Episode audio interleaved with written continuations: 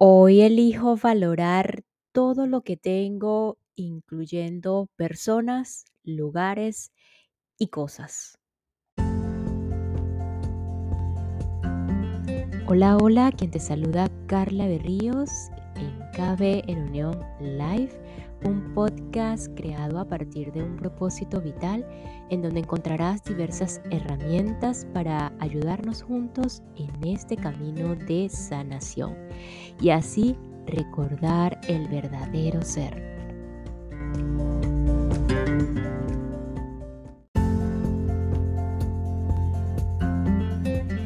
Valorar es el inicio del amor. Así que cuando elegimos valorar lo que tenemos en nuestras vidas, así inclusive personas, lugares y cosas, estamos, pareciera que estamos eligiendo por el amor.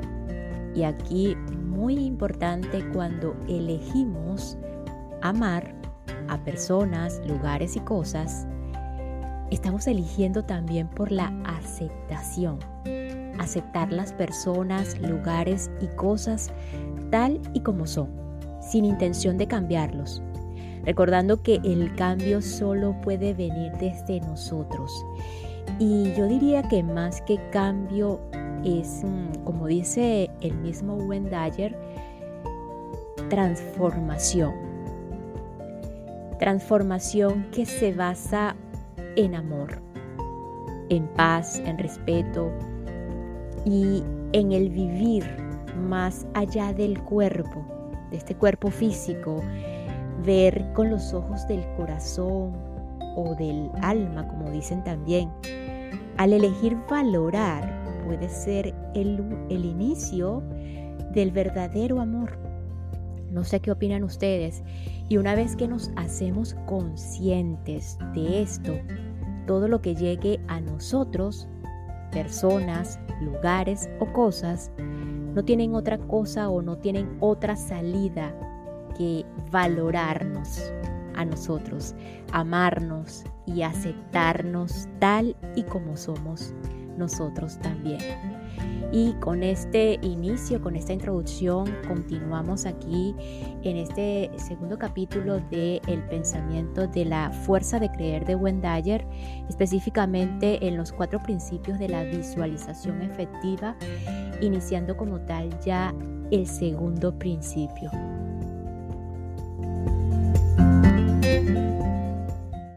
Principio número 2. Dígase a sí mismo que todo lo que visualiza ya está aquí. Repito, dígase a sí mismo que todo lo que visualiza ya está aquí. Recuerde lo que Einstein nos enseñó sobre el tiempo. El tiempo no existe en el mundo lineal.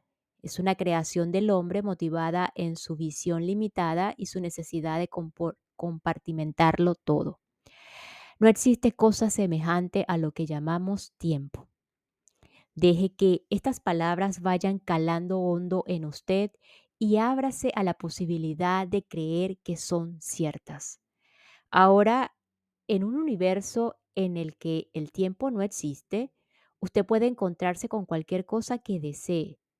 ¿Dónde? Si no, lo que hemos dado en llamar pensamiento se halla en el mundo físico no está en otro sistema solar u otro universo. Está aquí. Pero lo que usted no debe hacer es visualizar algo y esperar cómodamente a que se materialice. Debe comprender que la oportunidad de hacer que el pensamiento se convierta en realidad física ya está aquí, en esta página, completamente a su disposición. Su trabajo como visualizador consiste en aprender a llevar el mundo abstracto del pensamiento al mundo físico de la forma. Supongamos que usted se imagina vendiendo 5 millones de aparatos que ha inventado. Usted podría decirse a sí mismo, ¿cómo puedo percibir esta imagen si todavía no les he fabricado? La respuesta es muy sencilla se debe a que todo lo que usted visualiza ya está aquí. Pero, ¿quién querrá comprar un chisme de esos? ¿Dónde están esos 5 millones de personas ¿En otro planeta? ¿En otro sistema solar? Por supuesto que no. Están aquí. Naturalmente deben seguirse algunos pasos para llevarlo a la forma. Primero aprender a fabricar, a distribuir y promocionar su producto. Los pasos siguientes ya están en su pensamiento. Todo lo que tiene que hacer es conectar sus pensamientos con los de aquellos futuros compradores y verá cómo lo que imaginó comienza a tomar forma en el mundo físico. Supongamos ahora que usted se imagina corriendo una maratón de 40 kilómetros. ¿Dónde ocurrirá esto? Aquí mismo. No en otra realidad, sino aquí mismo y ahora. Cuando los hermanos Wright visualizaron un avión volando, esa realidad ya estaba aquí. No tuvimos que inventarnos una nueva realidad para la posibilidad de volar en aparatos. Necesitábamos conectar nuestros pensamientos a la realidad que ya estaba allí. Una vez esos pensamientos sintonizaron con la posibilidad de volar, aquello que convirtió o que se convirtió en nuestra realidad. La persona saludable que usted se imagina que es se halla a su lado, aunque todavía rodeada de sus pensamientos previos referentes a la falta de salud. Llegar a comprender que todo lo que usted es capaz de imaginar ya se encuentra aquí le ayudará a responsabilizarse del resto de su vida. Cada cosa es energía, nada es sólido, todo oscila en su propio nivel de realidad y mientras la forma aparece como sólida, un simple, un simple examen al microscopio nos revela la existencia de un objeto compuesto de moléculas que danzan y se mueven a una velocidad menor que la, la de la luz, lo cual les da la apariencia de ser sólidas. La energía es la sustancia del universo y los pensamientos son parte de esa sustancia. En consecuencia, cuando usted piensa en algo que le gustaría que le sucediera, recuerde que la clave consiste en sintonizar las dos frecuencias para que todo se convierta en realidad. No olvide que si es capaz de concebir una idea en cuanto a imagen de algo que desearía que fuese verdad, ese algo ya está aquí. Y cuando empiece a dudarlo, no deje de preguntarse, ¿en qué otro sitio podría estar si no es aquí, en nuestro sistema de la realidad? El pensamiento que tuve cuando era niño sobre mi aparición en el programa de esta noche, por inverosímil que nos parezca, ya estaba aquí. Si el tiempo no existe, entonces 1953 y 1976 son una misma cosa. Si usted está convencido de que las imágenes ya se encuentran aquí solo por el hecho de que pueda pensar en ellas, entonces dejará de seguir a la espera y pondrá manos a las, obras para proyectarlas tanto en su mundo físico como en su realidad interior. Ahora la pregunta, ¿en qué otro lugar puede estar? Puede serle de gran utilidad cuando comience a dudar de que sus imágenes sean las más idóneas para convertirlas en su realidad. Y esta pausa es para enviar un saludo de agradecimiento a todos los que me escuchan desde Quebec, British Columbia, Manitoba, Ontario, Alberta, en Canadá. Muchísimas gracias, Canadá. Thank you so much. Merci beaucoup.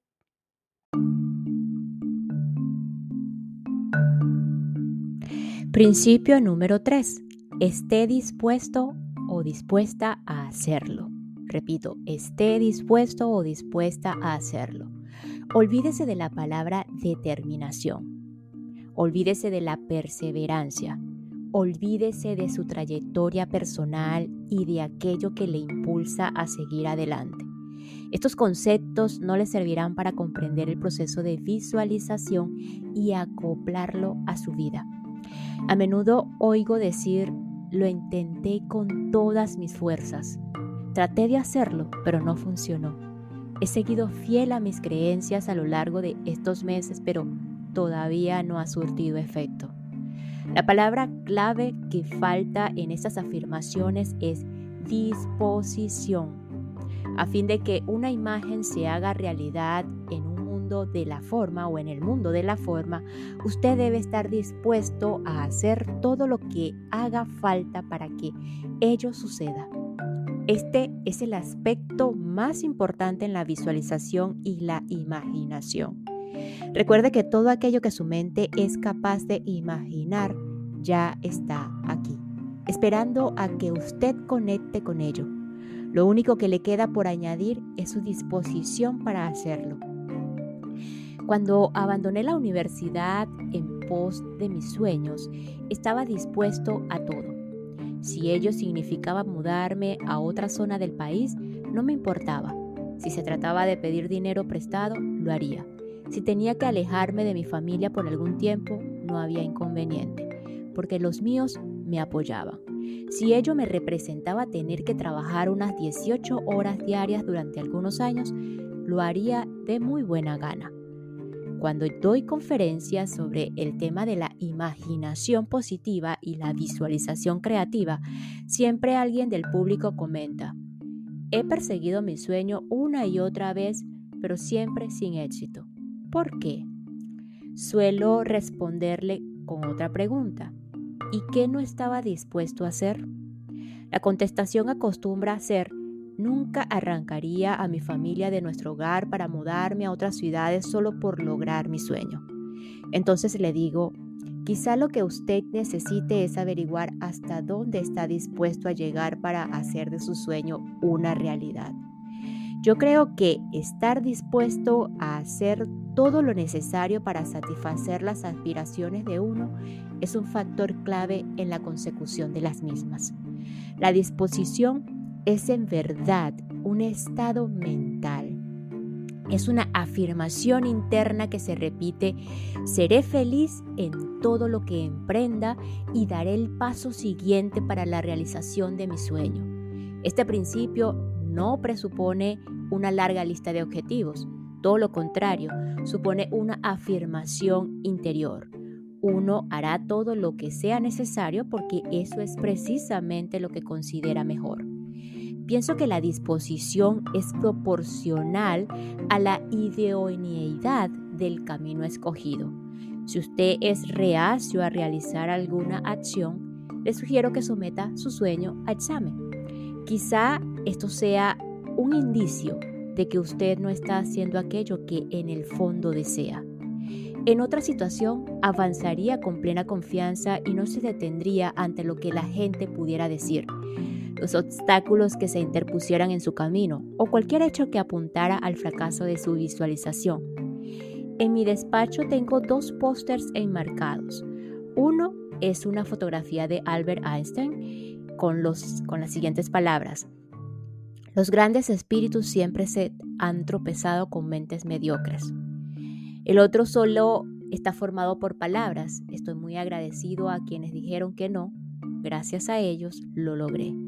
Qué grandes pensamientos. Directamente relacionado con este tercer principio de visualización se encuentra la noción de apertura. Cuando usted está dispuesto a hacer todo lo imprescindible para dar forma a sus imágenes y sus pensamientos, usted se abre a todas las posibilidades que tiene como ser humano. Pensará que nada es demasiado absurdo para ser, para ser intentado. En su conciencia no tendrán cabida los impedimentos ni el desaliento. Estará abierto a todo. Y además, no debe olvidar que cuando usted se abre a la abundancia, comienza a adquirir nuevas formas. En muchas ocasiones algunos expertos me habían comentado que mis esfuerzos por hablar al mundo en tus zonas erróneas no hallaría eco, pero mi corazón se resistía a aceptarlo al tiempo que mi voluntad se fortalecía y mi mente razonaba que esas opiniones podían ser ciertas para quienes las habían emitido. Disfrutaba de cada paso en mi camino, sin pensar que mis esfuerzos constituían un tortuoso carril por, el que tenía que conducir para llegar a, a un área de servicio. Cada vez que superaba un obstáculo se convertía en una fiesta interior y llegué a darme cuenta de que el área de servicio que me proponía alcanzar era una mera ilusión, puesto que el futuro no existe. Solo contamos con la unidad de explotación, por así decirlo, que es nuestra vida, lo que ahora existe.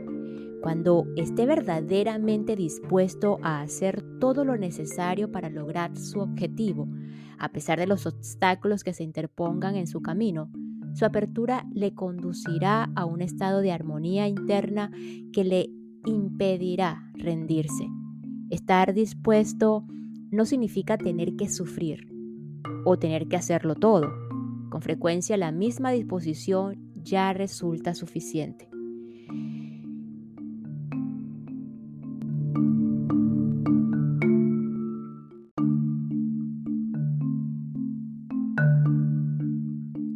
Cuarto principio, dése cuenta de que el fracaso no existe. Dese cuenta de que el fracaso no existe. No lo olvide y conseguirá todo aquello que su mente desee. Nunca fracasará. Usted simplemente conseguirá resultados.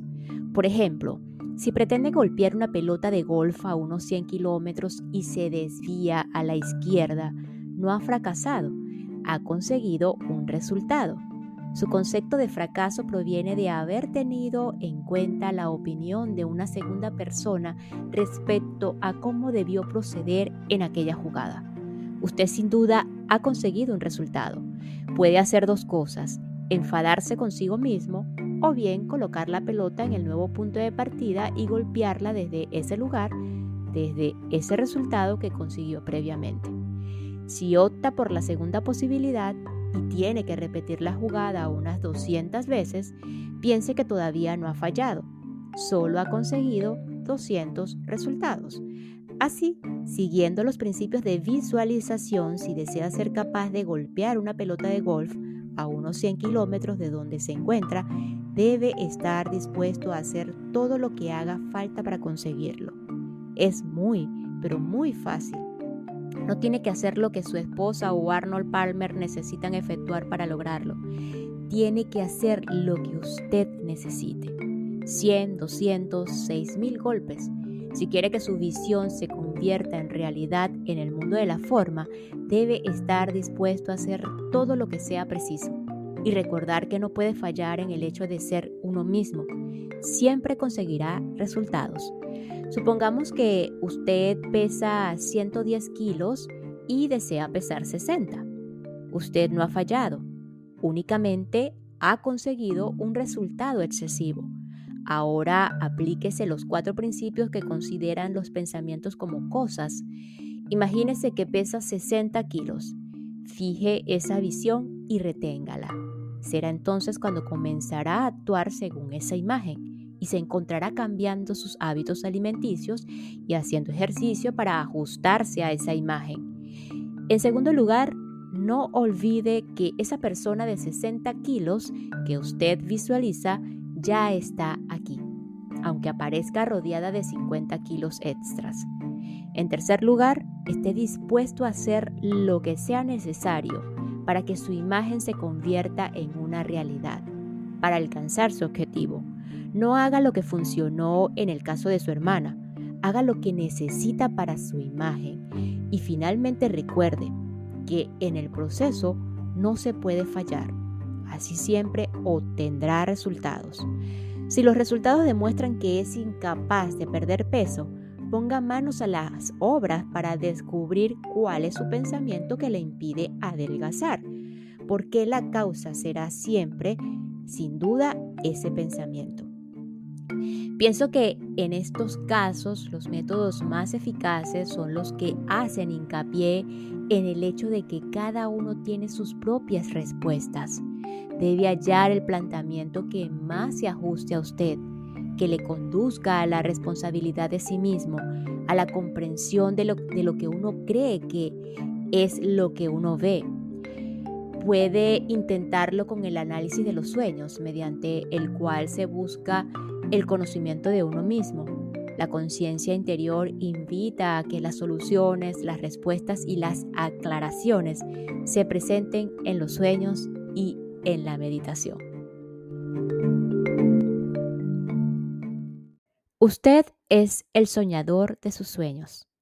El usted que se encuentra más allá de la forma vive eternamente en un mundo sin forma. Una afirmación bastante atrevida, seguramente, pero se convencería si pudiera dejar su cuerpo existir en un mundo sin forma y luego volver a entrar en su cuerpo y existir en el estado que denominamos forma. Piense que usted lo hace cada noche y que pasa aproximadamente un tercio de su vida practicándolo. Se le llama soñar y puede enseñarnos mucho como parte del pensamiento puro. Observemos lo que sucede cuando abandonamos nuestros cuerpos y nos adentramos en el mundo de los sueños. Cada vez que nos dormimos y comenzamos a soñar, dejamos nuestro cuerpo y penetramos en un cuerpo soñador. Nos convencemos de que ese nuevo cuerpo es real mientras estamos soñando, porque de no ser así, seríamos incapaces de tener sueños. ¿Dónde podrían tener lugar?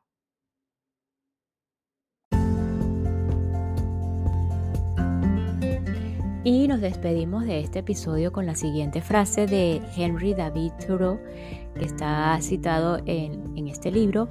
Si uno se deja llevar hacia sus sueños y pone empeño en vivir la vida que se ha imaginado, no tardará mucho en conocer las mieles del éxito inesperado. Nos escuchamos en el próximo episodio para continuar con la fuerza de creer de Buen Dyer, cómo cambiar su vida, cómo transformar nuestras vidas desde el respeto, el amor y la paz, más allá de la forma, más allá de este cuerpo. Gracias, gracias, gracias.